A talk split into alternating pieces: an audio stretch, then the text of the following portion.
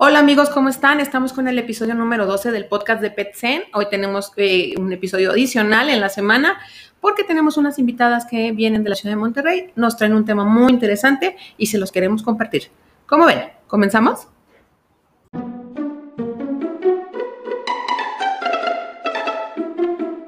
Hola amigos, ¿cómo están? Pues estamos una vez más por aquí transmitiéndoles algunas cosas muy interesantes. Hoy estamos bien contentos porque fíjense que tenemos unas invitadas que vienen de la ciudad de Monterrey. Este, y bueno, ahorita los vamos a presentar a todos. Bueno, algunos de ellos ya son aquí como de la familia, ya los conocen. Este, pero tenemos por aquí a Adriana. Ella viene de Maico, es de la empresa Maico, es tecnología en salud, nos maneja muchísimo, muchísimas cosas con las que podemos trabajar con sus peluditos. Y por acá tenemos a Bárbara de IDEX. IDEX es la eh, líder la de las marcas líderes para eh, laboratorio, todo lo que es toma de muestras de laboratorio. Entonces por aquí está y vamos a platicar un poquito de la importancia del uso de laboratorio, de las tomas de laboratorio para el correcto diagnóstico, para el tratamiento adecuado de cada uno de nuestros peluditos. Entonces, pues bueno, contentísimos aquí de tenerlos. Tenemos por acá también a Sam. Hola que ya nos acompaña seguido. Este, Dan, hola. Dice que después del tercer podcast ella ya, ya, ya soltó, ya la lleva. También me recuerdan por episodios como. Exactamente. Este, el médico Marco, por aquí nos está acompañando. Alexia. Alexia. Se me dio su nombre, nombre, de veras. Alexia, eres mi coda, ¿verdad? Mira que las que vienen de son ellos. Pero, no somos, bueno, yo no sé rey. no es cierto, no es cierto. Entonces, pues bueno, empezamos, ¿cómo ven? Platicémonos un poquito, este... No, pues quiero primero que de, de Maiko, o sea, que es... Maiko, pues miren, de Maiko. Claro, eh, Maiko, nosotros somos una empresa que se dedica especialmente a, a los equipos veterinarios, eh, manejamos también nuestros consumibles, eh, manejamos como dos líneas, los equipos de Maigo con las marcas más reconocidas en tecnología, este, que tengan sobre todo eh, esta especificidad veterinaria nos interesa bastante porque altera demasiado los resultados que se pudieran tener con otras marcas. Entonces tratamos de que todo sea enfocado directamente a la veterinaria para apoyarlos a ustedes médicos, para apoyar a los pacientes, para apoyar a los dueños, para que tengan pues un diagnóstico certero y un tratamiento adecuado para sus mascotas. Este, no sé, manejamos equipos desde algo bien importante como un tomógrafo, así lo más grandote, hasta algo bien pequeñito como un estetoscopio. Entonces, este, cualquier eh, duda que tengan de equipos que pudiéramos manejar para equipar clínicas, pues nosotros somos los indicados. Perfecto. Hola, yo soy Bárbara y bueno, este, yo soy la líder de marca de IDEX y también estoy, soy ingeniero en soporte técnico en Maico. Y bueno, IDEX es una marca pues es la líder mundial en diagnóstico veterinario y sus equipos van desde hematología, química sanguínea, equipos de pruebas rápidas. Y bueno, eh, hoy vamos a platicar acerca de la tecnología con la que trabajan los equipos de IDEX y por qué son muy diferentes a los equipos de humanos y por, y por qué son las razones de que tienen que ser tan diferentes, porque las muestras veterinarias pues son son muy especiales a comparación con las muestras humanas. Ok, perfecto. Bueno, ¿nos creas una pregunta, Marquillos? Pues vamos a empezar con las preguntas. A ver, este, en esa parte que acabas de tocar ahorita, de las diferencias entre las pruebas de, de humanos y las pruebas veterinarias, si nos pudieras ahí Ok, bueno, las muestras humanas, cuando un paciente humano va a tomar muestra, a él le dices quédate quieto, se queda quieto a un paciente humano le dices vea en ayunas y pues va en ayunas y no hay problemas de lipemia. Sin embargo, con un paciente veterinario, pues ellos no nos pueden hablar, pero su sangre sí nos puede hablar. Y ese paciente, al momento de que le vas a tomar la muestra, él le genera demasiado estrés. Entonces, al momento que hay estrés, hay lisis. Y hay sustancias de interferencia que lo producen de que no es no es muy seguro que el paciente haya guardado el ayuno, entonces ahí tienes lipemia. Entonces estas sustancias de interferencia hacen que las muestras estén comprometidas. Se sabe que hasta el 73% de las muestras veterinarias se encuentran comprometidas y por eso es que IDEX trabaja en crear esa tecnología que te va a ayudar a, reducir esas sustancias que te dan resultados pues no muy confiables. Eh, la tecnología con la que trabaja IDEX es la placa seca, entonces tiene seis capas de filtración que reduce esas sustancias, a comparación de las muestras humanas que trabajan con prueba húmeda. Entonces ahí hay de todo, ahí hay pues la lipemia, la hemólisis y entonces si corres una muestra veterinaria en un equipo para humanos, pues muy probablemente los resultados no van a ser confiables porque ahí va a haber sustancias de interferencia, aunado con que los parámetros de humanos no son iguales a los de un veterinario. AEDES desde su fundación ha trabajado para crear los intervalos pues, más confiables, sigue trabajando año con año, este, recopila toda la información que se hace en los laboratorios de todo el mundo y lo sigue perfeccionando todavía influye también, pues, obviamente la morfología, ¿verdad? No es exacto eh, tratar en eh, células humanas contra células veterinarias cuando aún entre especies, pues, hay diferencias bien marcadas. Entonces, este, es por eso que los equipos o las, las pruebas que se puedan hacer en laboratorios de medicina humana ciertamente son cero confiables para, para, la práctica veterinaria porque no están adaptados ni a esos parámetros ni a esas características morfológicas. Entonces, eh, lo mejor que se puede hacer por nuestras mascotas para darles el tratamiento adecuado es utilizar equipos 100% veterinarios.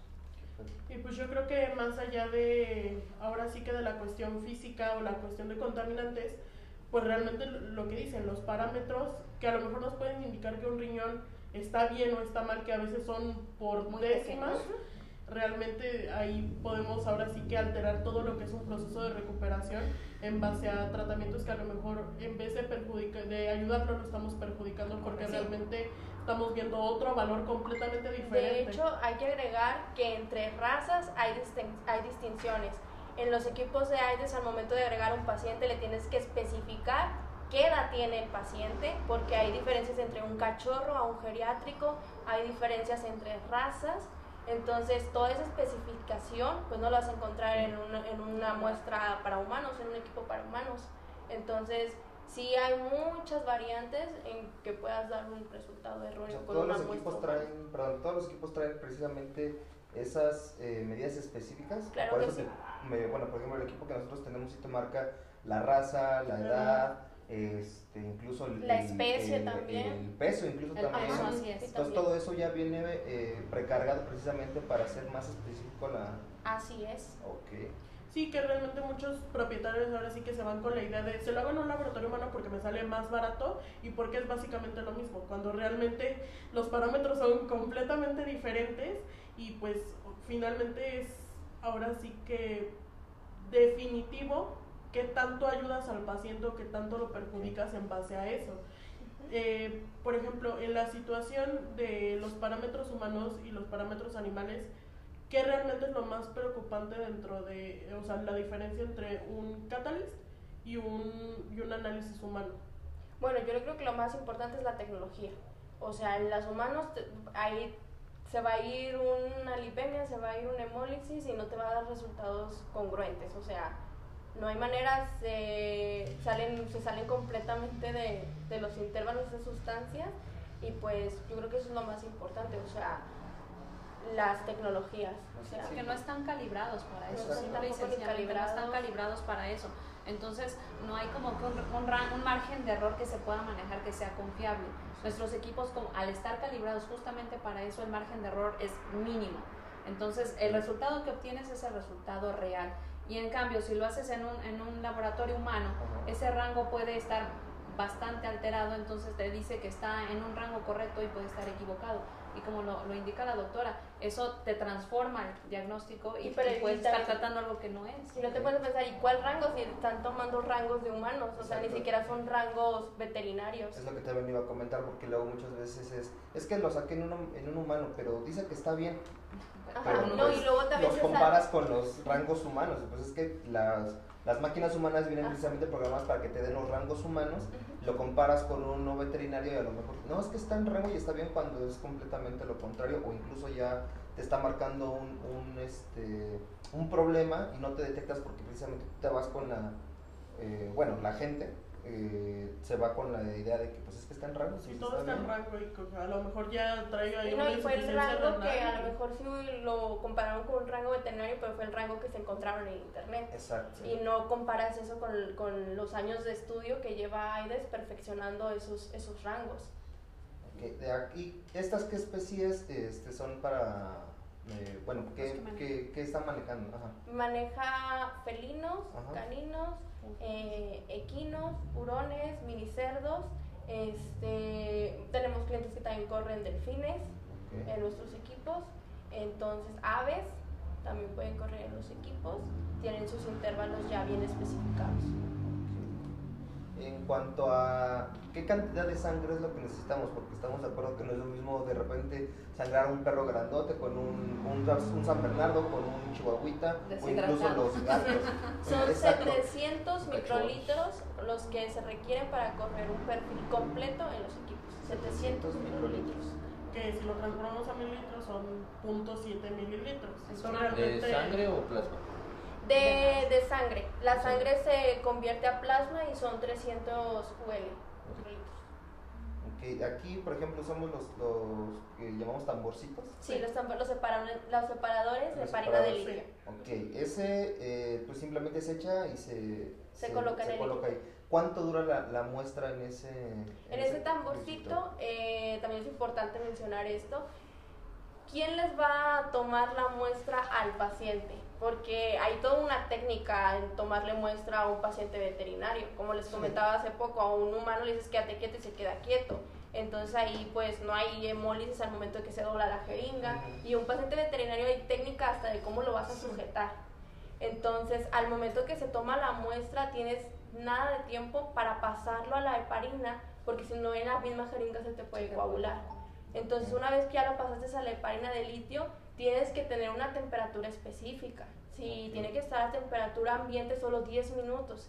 Si después de esos 10, 30 minutos ya no corriste la muestra, lo tienes que centrifugar, obtener plasma y ya lo puedes almacenar en un refrigerador. Entonces hay toda una técnica para procesar una muestra. Y si lo hacemos pues de manera pues muy casera en un hospital humano, pues pues no conocemos la técnica ni para sujetar el paciente, no se almacenó en la manera correcta, entonces, bueno, ahí se aumentan más y más las sustancias de interferencia. Sí, sí, porque, perdón que interrumpa, pues de entrada ahí, o sea, no vas a llevar al gato al laboratorio humano a que te tomen la muestra, entonces seguramente le tomaron la muestra, la sacaron, se subieron al carro y eso sí se fueron rápido en lo que llegaron, en lo que lo reciben y todo, o sea, ya se, contaminó, todo. Ya, se calentó la muestra, ya está toda... Y por ejemplo, en los casos eh, que uno va a, al campo, bueno, así le decimos en veterinaria, vamos al campo. Pues obviamente nosotros como veterinarios ya tenemos ese conocimiento. Exacto, pero eh, por ejemplo, para un caballo, ¿Cómo tengo que transportar la muestra de, del rancho o del establo a, hasta que se hace el, proceso del de, de, análisis? Bueno, ahí pues se tiene que llevar su hielerita con hielo. ¿En, qué, ¿En qué tubo o en qué medio? Ahí no va a ser sangre entera, no vas a procesar en el equipo sangre entera, vas a procesar suero. Entonces se va a llevar un tubo rojo, que es un tubo seco. Entonces llevas tu hielerita, obtienes la sangre y lo guardas ahí y ahí esperas los 20 minutos que es para que comience a coagularse y centrifugas y solo obtienes el suero. Y dudo mucho que pues, eh, pues las personas comunes tengan una centrífuga y sepan los tiempos en los que la sangre se coagula. No, aparte hasta la inclinación del tubo para hacer un desuerado correcto tiene muchísimo que ver. Sí, sí, sí, la inclinación de que no te lleves ahí el coágulo al momento de estar realizando sí, para no tener hemólisis y de eso. o sea, realmente no es algo que cualquier mortal pudiera hacer en casa de la manera correcta. Así es. es, que, no es que los veterinarios lo sientan, nos sentamos este, por algo hay o sea, no, no, es lo mismo estudiar medicina humana que estudiar medicina veterinaria y tiene un porqué, obviamente. Cada especie tiene una, una, una especificidad en su morfología, en su fisiología, en su anatomía, o sea, hay muchos médicos humanos que dicen, no hombre, los veterinarios, este, Sí, de hecho he escuchado que hasta nos dicen que no somos médicos, ¿no? Que no somos médicos. Entonces, la verdad es que no, porque pues yo creo que somos hasta cinco o seis veces más médicos porque hay que aprenderse anatomía de por lo menos las especies tradicionales y ya no hablemos de animales exóticos, ¿verdad? Entonces, este, digo, como le mencionaba, IDEX tiene eh, trabajando incluso con especies pues fuera de lo común, especies exóticas, eh, tan, tan así que trae de rangos para ahora las especies que están muy de moda, hurones y demás que tienen la, la gente de los mascotas. Minicerdos también. Este, los minicerdos y, este, y incluso trabajando con delfinarios este, para animales que pues tampoco creeríamos que, que, que, pudiéramos trabajar así tan del día a día, sí se puede y sí se tiene esa información, AIDEX la maneja entonces es importante porque, pues imagínense, llevar una muestra de, de, de un delfín a un laboratorio humano, pues nada que No, ¿con qué, ¿con qué parámetros lo miden? O sea, no es... No hay forma. no, no hay manera. No, y sobre todo que eh, la mayoría tenemos enfoque hacia los gatos, hacia los perros, o sea, pero hay gente que, por ejemplo, le tiene afición a las tortugas y pues a, los conejos. Todo, todo el proceso que lleva de vacunación, desparasitación, o sea, aplica para todas las especies y yo creo que es importante que ahora sí que todos los estudios tengan rangos, ahora sí que para todas las especies, y no dejemos así de, no, pues sabe que no le puedo sacar sangre porque pues mi lector no, no, tiene los parámetros, o sea, claro. sí, no.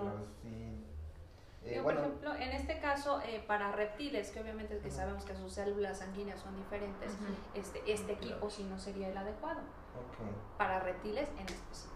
Sí, hay uno específico precisamente para células este, IDEX ahorita no tenemos como que algo que, que, lo, que lo maneje. Digo, de hematología. En hematología, aves y reptiles no se pueden medir. Porque pues las células son diferentes. Ok. Eh, ¿Alguna? ¿Tú, Alexia? Bueno, eh, con respecto a ya en la aplicación en las clínicas, en especial en las clínicas pequeñas, yo quisiera saber ustedes qué recomendarían para una clínica que recién está empezando, una clínica muy pequeña, en qué orden sería más conveniente ir adquiriendo el equipo, o cuál es el que tendría más prioridad o que se ocuparía más, eh, pues sí, una clínica que a lo mejor no quiere tener todavía un laboratorio completo, pero que quiere empezar a, hacerse equipo para las consultas diarias. Yo diría que un equipo de hematología. Un equipo de hematología, este, IDEX maneja pues una línea sencilla, una, una línea media y una, una, línea con tres tecnologías en un solo equipo.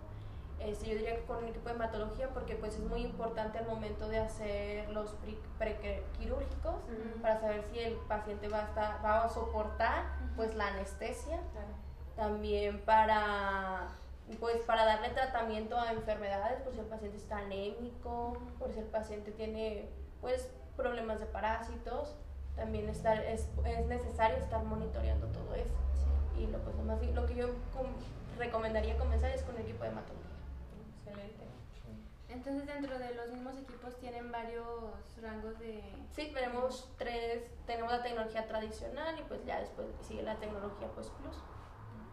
Sí, tenemos, hablando de la tecnología tradicional, nuestros equipos eh, serían, eh, van de salida, ya estos equipos ya casi no los estamos manejando, pero sí se puede para una clínica pequeña armar un equipo de laboratorio completo incluso a un precio bien accesible para, para estas clínicas que van iniciando y que empiecen a dar esta, esta cultura de realizar estos estudios porque ciertamente son muy importantes. Tenemos nuestros equipos el Beta Read, que, que es la, la, como la tecnología más básica que estamos manejando. De ahí nos brincamos a equipos este, más, más sofisticados, que es como el con el que cuenta usted, doctora, que es el Catalyst, que es para químicas, o el Lasersight, que es para hemogramas.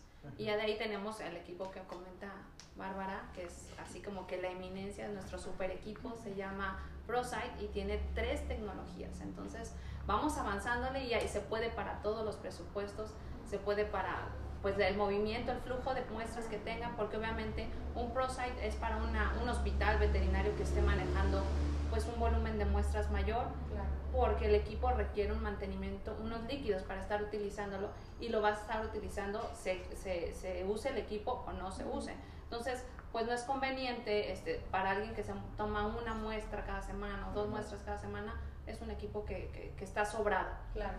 Entonces se puede adaptar a cualquier necesidad los equipos de AIDES. Yo tengo otra pregunta. Bueno, por ejemplo, ahorita este, que nosotros somos una clínica pequeña y todavía no tenemos para, para hacernos el equipo, pero estamos trabajando en, en, se llama? en conjunto con, con otra clínica. Eh, ¿Qué manejo eh, sería para mis muestras? por ejemplo, que yo tome mi, mi muestra, no cuento con centrífuga y todo, para que me puedan ellos apoyar, o por ejemplo, yo tomé la muestra un día antes y la puedo llevar hasta el día siguiente con ellos, que manejo eh, me recomiendan para mis muestras, para que no tenga este, errores o ahí pues bueno, se recomienda que sea con el tubo rojo seco, este, almacenarlo en el refrigerador y una vez que esté coagulado, sí se tiene que hacer la centrifugación en, en la clínica donde se encuentra el equipo. No hay que dejar esperar más de 24 horas este, sin centrifugar el, tubo. O sea, pero todavía dentro de esas 24 horas tengo rango de seguridad de que no me salgan alterados mis, mis resultados. Realmente dentro de los primeros, la primera media hora se tiene que centrifugar. Ese es el tiempo que nos da para ir a una centrifuga y separar el suelo. Bien. Gracias. Eh, también yo tomo la muestra y la voy a llevar. Se recomienda que sea eh, tal cual saco la muestra tubo rojo directo a, temperatura de refrigeración o se tiene que dejar eh, poco a poco enfriar. De hecho, tiene que ser de manera indirecta, o sea, no es ponerle el hielo directamente al tubo porque ahí revientas las células. Tiene que ser de manera indirecta, es como, o sea, poner los hielitos separados del tubo para que no les pegue directamente. y se tiene que esperar forzosamente 20 minutos para cuando ya esté el coágulo formado en la parte de abajo. Ahora sí, eh, lo que platicamos, bueno, es importante el, usar el, laboratorio como tal para un diagnóstico. ¿Por qué? ¿Por qué lo consideran que es súper importante para poder tener un buen diagnóstico y poder llevar un tratamiento adecuado? Bueno, para empezar, los pacientes veterinarios son expertos en no darnos signos, o sea, no son expertos en ocultarlos. Ellos tienen la otra desventaja que no hablan. No hablan y dentro de una consulta pues difícilmente podemos saber qué es lo que se está deteriorando dentro de él. Este, por ejemplo, tenemos una muestra que se llama SDMA, ayuda a detectar hasta el 25% de daño renal. daño renal. Entonces, con una muestra de esa, de esa puedes detectar cuando tu, tu mascota todavía ni siquiera tiene un daño severo. O un signo. Entonces, ni un signo. Entonces, desde antes tú ya le cambiaste la dieta, entonces tu, tu, tu mascota pues va a vivir muchos más años y ya su calidad de vida va a ser mucho mejor. Entonces, pues es eso, los pacientes veterinarios no hablan, su sangre sí nos va a hablar, sí nos va a decir qué es lo que les está pasando y nos va a ayudar a, a ser rápidos y, y eficientes, en darles un tratamiento adecuado al que ellos están necesitando. Además, pues pasa mucho que algunos signos este, convergen en varias enfermedades. Entonces, ¿cómo hacer un diagnóstico diferencial? Digo, como médicos, pues pueden decir, yo sospecho que puede ser eso, pero así es cierta que me lo va a corroborar un estudio de laboratorio. O hay veces que pueden enmascarar algunos síntomas o signos y ser completamente otra enfermedad. Eh, no sé, eh, estaba escuchando de un, de un caso de un gato que llevaba signos respiratorios y a final de cuentas era un problema parasitario. ¿Que, ¿Qué lo detectó? Un examen diagnóstico. Entonces el examen diagnóstico hablando de, de laboratorios, de rayos X, de ultrasonidos, todo eso apoya al médico a, obtener el resultado adecuado para darle el tratamiento que debe de ser. Si no damos el tratamiento para una enfermedad que ciertamente no era porque se parecían los signos y yo sospecho que era eso y voy a intentarlo, entonces es mejor irse a la segura con el apoyo de un tratamiento, de un diagnóstico. Sí, y yo creo que también algo que es importante, muchas veces yo me queda claro que eh, interviene el factor, económico. Así es. Entonces, a lo mejor yo como, como propietario digo, híjole, es que que me le hagan un laboratorio me va a salir más caro, pues nada más que lo revisen, lo típico, me lo inyecten y... Tratamiento paliativo. Ajá, y pues vamos viendo a ver si mejora. Pero, pero en realidad eh, ya con la práctica ves que, que no, que al contrario te sale más caro. Efectivamente. Te sale más caro que haber hecho eso, porque resulta que... Eh, le, le, trataste siete semanas con, digo, siete días con un antibiótico, no te funcionó, ya gastaste el antibiótico y, sometiste a estrés a tu mascota. Ajá. Le estás dañando de paso sus riñones y su hígado, de paso. Entonces no, no funcionó. Me voy a otra semana y se puede extender incluso a meses y el perro o la mascota sigue con el problema, no mejora. ¿Todo por qué? Porque no está correctamente diagnosticado. Exactamente, y pudiste haberlo hecho desde un principio y ahorrarte, la verdad, una buena lana, porque ya fue más medicamento, más consultas, más, más, más hospitalizaciones, incluso, este, que se pudieron haber evitado con un, con, el primer tratamiento, claro. Tenemos que tener esta, esta cultura de estar diagnosticando eh, correctamente desde el inicio, incluso preventivo, ¿no?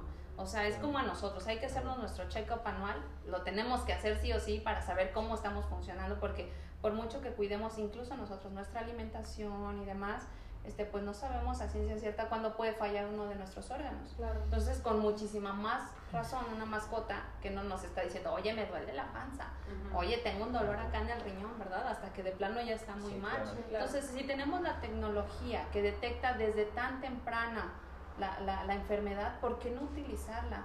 O sea, ciertamente hay muchas personas que, que dicen, no, sabes que es que no quiero desembolsar tanto dinero de inicio, pero es, es, es como ahorrarle desde el inicio.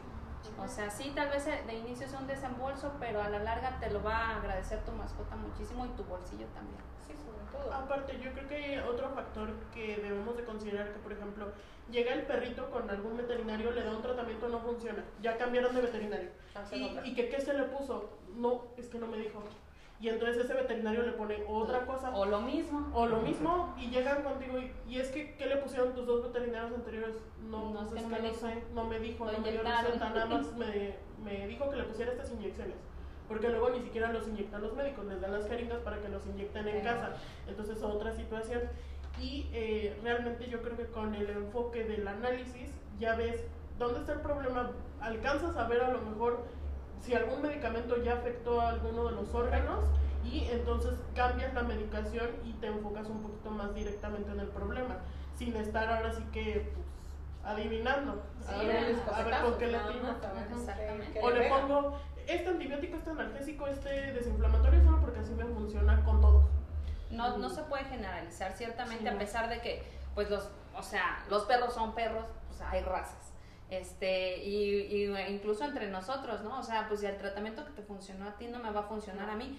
Todos los organismos son diferentes, aunque sea mamá e hija, de la, es mi perrita, es su hija. Pues la hija puede resultar que tiene otro problema que no vemos hasta que hacemos una prueba de laboratorio es, es, por eso que es de vital importancia realizarlas, o sea, no hay que dejarlo en saco roto de que al rato mi mascota se siente mejor, es algo que se tiene que sí o sí hacer, es un deber ser para eh, la salud de nuestras mascotas. Creo que también eh, influye mucho en el factor tiempo, además de lo económico, porque por ejemplo nosotros tuvimos un caso reciente que si no se le hubieran hecho pruebas a esa mascotita, hubiera fallecido y hubiéramos perdido ese, bueno, hubiéramos perdido a la mascota y gracias a, que se tomaron inmediatamente las muestras se, hizo, se, obtuvieron los resultados, pudimos eh, analizar qué, qué, tratar y cómo tratar, porque realmente venía con signos gastrointestinales, era una cachorrita que no aparentaba tener mayor que eso y el hígado estaba totalmente destruido, estaba muy mal. un cachorro que no se pensaría. Exactamente, entonces cuando ya vimos los resultados, actuamos inmediatamente, suspendimos todo lo demás eh, tratamiento que tenía y eh, nos enfocamos en su hígado y gracias a eso pudo salir adelante. Entonces si no hubiéramos o hubiéramos omitido las pruebas, pues esa pacientita ya no estaría con, con nosotros. Entonces, aparte de la cuestión económica, que de verdad se ahorraron muchísimo, porque si no hubieran sido más días de hospitalización en lo que pues, hubiéramos visto su deterioro y que no, mm, tal vez nosotros no nos había pasado por la mente si no es por los resultados. Y este, sí hubiera sido más gasto económico, pero además del gasto económico, si nos hubiéramos tardado en hacer las pruebas, hubiera sido así como, ok, ya, ahora sí ya tengo los resultados, pero lo siento mucho, ya no puedo hacer nada, porque ya, ya están muy tarde los resultados. Entonces, sí sí es algo que también, pues inclusive va uno aprendiendo sobre la práctica, porque a veces es así como que, bueno, mañana se los hago, pasado, dependiendo cómo nos vaya. Exacto, Pero cuando llegan a esta clase de pacientes es donde entiendes la importancia de, ¿sabes qué? Desde antes de tratar necesito pruebas y si no me autorizas pruebas no me hago responsable de lo que pase con tu mascota, porque luego también nos culpan y es lo que platicamos con el doctor Samuel, que es así como, ok, eh, se tardaron 10 días en traerlo, te lo traen y eh, ofreces las pruebas, pero no te pones tan estricto en decir, sabes que yo no te lo trato si no me das pruebas o mando algo nada más que no le vaya a afectar más. Entonces, este, damos a veces tratamientos de, bueno, está bien, no tiene para las pruebas. Seguimos con tratamientos y fallece el paciente y a pesar de que llegó tarde, de que no se hicieron las pruebas, es culpa del médico porque fue quien lo atendió y no lo pudo salvar. Y desafortunadamente empiezan las desacreditaciones. no lo lleves con ese doctor porque fíjate que eh, me mató, así dicen ah, muchos clientes, me mató a mi perrito. Claro que no, en primera pues fue tu, tu, tu Negligencia. Pues sí, tu negligencia, que, que no lo llevaste a, desde el primer signo que tú ves, tú conoces a tu mascota, sabes cuando está actuando raro. Y aunado a eso, que no quisiste invertir en una prueba que te daría el diagnóstico. Por ejemplo, pues nuestros equipos, la verdad es que trabajan súper rápido. A diferencia de que no sea en un equipo de laboratorio humano, este, te pueden tardar en dar la muestra porque obviamente ellos les van a dar preferencia a sus muestras y van a dejar como última instancia tu muestra veterinaria, este, pues nosotros teniéndolo en la clínica tenemos resultados de 8 a 15 minutos. no tienes que esperar nada. O sea, en, el, en la misma consulta, mientras, está el, perrito o el gatito en consulta, ese viene a correr la muestra y en el momento se puede decir, es por aquí. Claro, entonces en ese momento se, se tiene un plan de acción, se puede, eh, se puede salvar a la mascota y este y tenemos muy buenos resultados por tener ese diagnóstico temprano. o al revés, eh, también hemos tenido los casos de eh, perritos que tienen un tumor o, o, una hernia este, perianal, que ya son perros grandes y dicen, no, es que ya no te la va a aguantar, es que ya no, de operarlo ya no, es que ya no la va a aguantar la anestesia. Así es. Entonces, eh, cuando llegan con nosotros es como de, a ver, corazón, pulmones, también, déjeme hacerme, vamos a, correr vamos a hacer pruebas claro. y este, sale que están completamente aptos aparte de, eh, de, la edad, o sea, están completamente aptos para, para una anestesia aguantarlo, obviamente con los debidos este, cuidados, de, eh, el, monitoreo. el, monitoreo. y todo durante la cirugía y posquirúrgico y se han, han tenido una vida muy placentera, incluso hemos, yo creo que hasta largado, tenemos pacientes que eh, precisamente con una hernia, de, eh, hernia perianal, este, pues, pues yo creo que ya lo estaban pues prácticamente ya este viendo su, su y todo, su cremación, ahora sí que ya ver dónde lo vamos a poner. Y no, o sea, el perro ahorita anda como corriendo y todo. O sea, la tecnología nos va llevando a todos esos avances, incluso para las anestesias. Digo, antes pues se utilizaban solamente una anestesia química. Ahora tenemos al alcance una anestesia inhalada que es mucho más segura e incluso en pacientes geriátricos. Entonces hay que hacer uso de la tecnología que tenemos al alcance que afortunadamente en la medicina veterinaria avanza día con día con marcas que nos, nos aportan, que no tienen un año de experiencia, tienen muchísimos años que los respaldan. Entonces hay que aprovechar las tecnologías. Pero también siento que tiene que ver algo como no sé si decirlo cultural o sociológico en la cuestión de, incluso nosotros como médicos, de que no tenemos la costumbre de mandar a hacer los estudios. Es correcto. Porque, digamos, esta, digamos nuestra generación como que sí es como de, vamos a darle estudios, vamos a darle estudios, pero nosotros no estamos tan acostumbrados porque nuestros mismos profesores o los mismos médicos con los que nosotros empezamos no mandaban tanto esa cuestión de, pues obviamente por la, no era la, misma época ni nada, pero... Pues ni existía la tecnología. Exacto, entonces te, te impregnas con esa cuestión de, pues no, pues así sin, sin análisis ni nada. Así de buen cubero. Exacto. pero ahorita justamente ya con esta tecnología yo creo que sí hay que aprovecharla y nosotros mismos como médicos estarnos hacer la costumbre de sí mandar a hacer los estudios porque sí hay bastantes este, médicos que pues, así no lo aventamos. Es que para, para algo existen, o sea, no, no es como que, ay, vamos a ponerle un gasto más al, al paciente. O sea, no, es una herramienta de, de, de, apoyo diagnóstico. Claro. Exacto, uno tiene, yo siento que uno como médico tiene que empezar a a ponerse como ley estudios, porque si tú no te convences que necesitas estudios, ¿cómo vas a convencer al, al, propietario, en este caso, que necesita invertir en unos estudios para tener una recuperación pronta o por lo menos un diagnóstico certero? Claro. Siento que también es eh, entre nosotros eh, empezar esa cultura, inclusive creo que también el trabajo en equipo entre médicos este, de que no haya esas voces esos de bueno yo no tengo pero mi compañero tiene, pues déjame, le pido el, de favor que me haga los estudios para que sea como un equipo especializado o específico, en este caso como AIDEX, para que no, pues tengamos mejores resultados y digo, bueno, ok, no puedo adquirir todavía el equipo, a lo mejor en un futuro lo logro, pero mientras voy trabajando en conjunto para que, o entre varios eh, médicos para que se acerquen y, puedan trabajar. Y, y, esta ayuda entre médicos, ¿verdad? Obviamente dos cabezas piensan mejor que uno. Y gracias a Dios ahora tenemos muchas especialidades veterinarias que incluso antes no, no, las, no las había. Entonces ya es bueno apoyarte en tu colega que es experto oftalmólogo, o es bueno apoyarte con tu colega que es cardiólogo, o sea, hay que ayudarnos entre todo el gremio porque este pues e, esta, este tipo de información va pasando de boca en boca. Oye, es que yo obtuve muy buenos resultados utilizando estos planes diagnósticos. Ah, sí, en serio, yo no los conocía.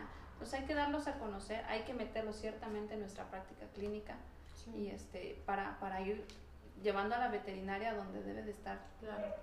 Sí, porque aparte de la, ahora sí que de la vieja escuela de la veterinaria es huele a parvo, se ve como parvo, es parvo. Es correcto, realmente, Realmente no, o sea, ya, ya las enfermedades ya no vienen como, como dice en el libro, o sea, muchas veces ya, por ejemplo, el moquillo ya no se te presenta hasta que ya trae signos neurológicos. Entonces, muchas veces sí nos, yo creo que nos enseñaron a irnos así como por ese lado de, si huele parvo, se ve como parvo, es parvo. Pero realmente nosotros ya tenemos un poquito más la cultura de, no, a ver, sí parece, pero hay que ver si realmente es. Porque sí creo que eso de ir a oscuras a, a ver si le pego, pues, pues está medio... Y justamente por la condición de nuestro medio de trabajo, que son los perritos o, los animales que como mencionamos no hablan, eh, yo siento que nuestra formación como médicos veterinarios en específico tiene que ser más diagnóstica. ¿vale? Porque de hecho, este, por ejemplo, los médicos humanos yo siento que sí es más como aprende esto y vete al hospital a hacer esto. Y nosotros no, nuestra formación es desde bioquímica, fisicoquímica, empezar con materias precisamente porque nosotros tenemos que saber muy bien el funcionamiento de todo eso y cómo vamos a saber ese funcionamiento actual, cómo vamos a comparar esos conocimientos que tenemos académicos si no estamos este, haciendo pruebas de laboratorio. Así es. ya sabes lo que es normal, pero ahora vete a ver qué es lo que no es normal para saber dónde está la, la, falla y la enfermedad. Claro, además, pues la medicina veterinaria ciertamente es muy, eh, se basa mucho en la prevención.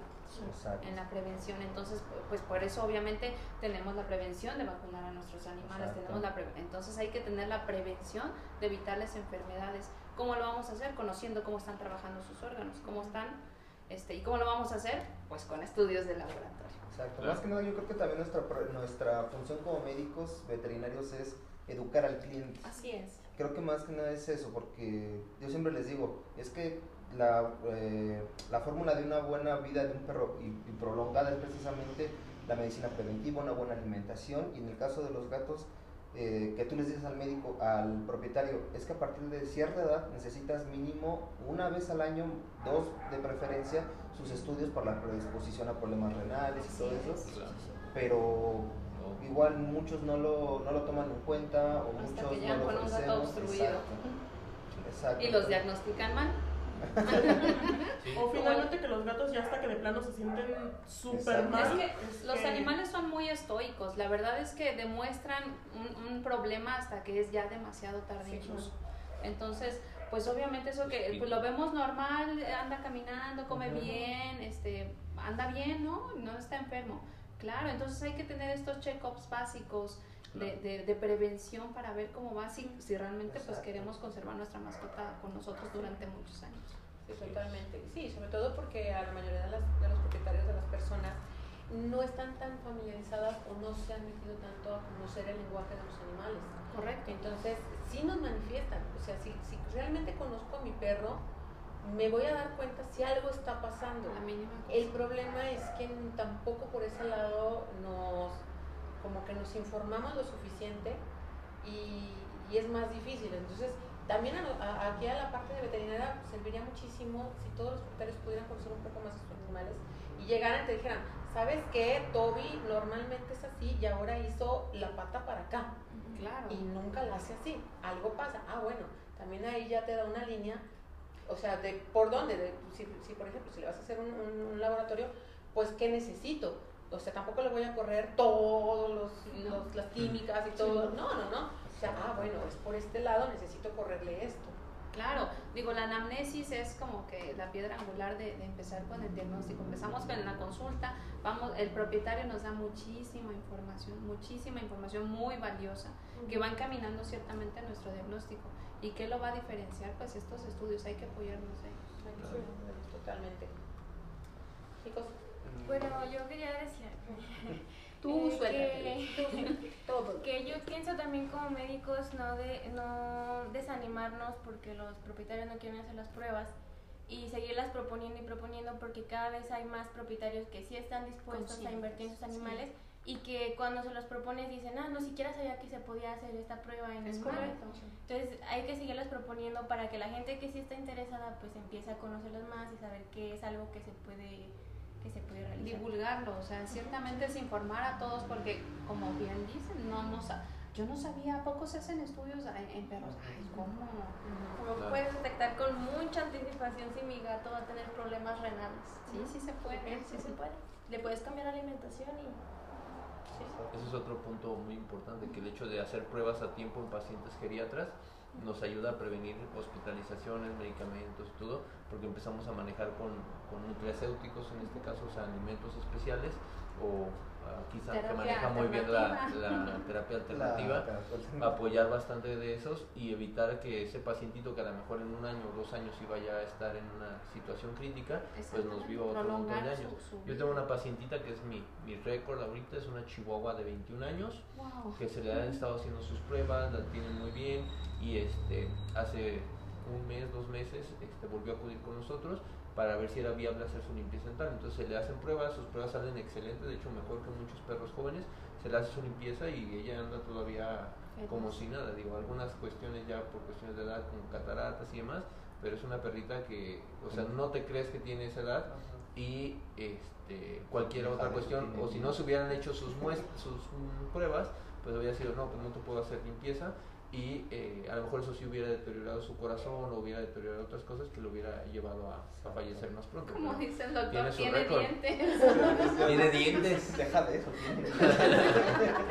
tiene dientes y todavía le quedaron. Sí, o sea, el, el, la importancia que ha, que ha tenido su, su dueño, su, en tener toda esa cultura de estarla cuidando periódicamente, pues ahí están los resultados. Es que también es una cultura muy nueva, al menos en México, el cuidar a los perros y gatos, porque antes era o sea, el perrito del patio, el perrito del campo, el que le dabas lo que le sobra, o sea, sobró de la mesa, vamos a darle esto, pero ya son ya son parte de la familia, o sea, ya gran mayoría ha cambiado a, ok, es mi, mi parte de mi familia, o sea tengo que cuidarlo, tengo que vacunarlo, desparasitarlo, qué necesitan. Y muchas veces algunos médicos, inclusive yo lo he cometido en, en el pasado, es así como que no nos damos ese tiempo de explicarle al propietario por qué es importante o que existen esas otras alternativas, porque están acostumbrados a preguntar nada más por la vacuna de parvo cuando existen muchas otras versiones como bordetela este, y demás. Eh, sí, o sea, o que precisamente eso, que van y, ah, ya vacunaron a los perros, sí, este, cada año lo vacunan, ¿a qué se le ha puesto? Pues de rabia. Entonces, eh, no sabemos o no saben o no les explicamos, porque también es culpa de nosotros. A mí me ha tocado que este, pacientes es así como, ah, es que usted nunca me dijo que se tenía que aplicar cada año porque de cierta manera tenemos ese chip como de, ah, pues yo creo que él sabe que se tiene que vacunar. Entonces hay que estarlo, exactamente, hay que estarlo repitiendo y creo que eso también se debe de aplicar ya en las pruebas, porque muchos pacientitos me ha tocado que no saben que después de que su perrito o su mascotita se vuelve ya geriatra, hay que estar haciendo cada año o cada seis meses si salió con una alteración, una, un panel general para estar viendo cómo, cómo va su riñón y su hígado, que son los principales, o si tiene alguna alteración, pues darle ese monitoreo y que que no haya complicaciones. Entonces, muy importante. Sí, pues es, es, cuestión de que pongamos manos a la obra en justamente difundir toda esta información. Y pues tenemos oportunidad ahora con la tecnología, en este caso con el podcast de la doctora.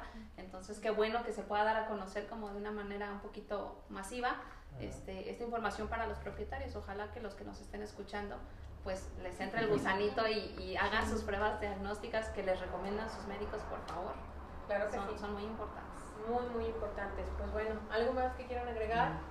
Solamente agradecer eh, tanto la información, el apoyo y pues sobre todo el equipo que nos han, dado tanto Maico como IDEX con la facilidad que nos ha eh, eh, la facilidad que nos ha aportado en la cuestión del ejercicio clínico. Y pues esperamos seguir trabajando y pues el doctor Marcos eh, también es muy, muy bienvenido aquí. Alexia, que es recién integrada al equipo del doctor Marcos, este, pues que tengan aquí, o cualquiera, o sea, también trabajaba el doctor, el doctor Aldo y pues todo nuestro grupito de, de amigos este, veterinarios que, y los que se quieran integrar. Y los que se quieran integrar realmente eh, yo creo que sí estamos luchando mucho contra esto del peor enemigo de un veterinario es otro veterinario. Exactamente. Creo que eh, eh, nuestra generación creo que es el boom del vamos a echarnos la mano, el vamos a, a este a no echarnos tierra ni nada, ¿no? De hecho, pues igual yo siento que también el, es que este veterinario me, me, me recetó esto, tratar de no decir algo malo. así como, bueno, su ejercicio médico es diferente al mío, yo supongo que es esto, vamos a encaminarnos, vámonos con los estudios y, y ya hacemos un ejercicio ya más este, completo que de, a nuestro parecer, ¿no? Entonces, este, pues yo creo que pues justamente este, este tipo de, de actividades no solamente es, por ejemplo, en este caso no solamente es dirigido a los propietarios, sino también a los médicos, a los médicos para que también nosotros formemos esa, ese esa costumbre de mandar a hacer los, los análisis clínicos y dar este, diagnósticos más certeros y tratamientos más, este, más efectivos. Médicos traigan sus muestras con la doctora. todo.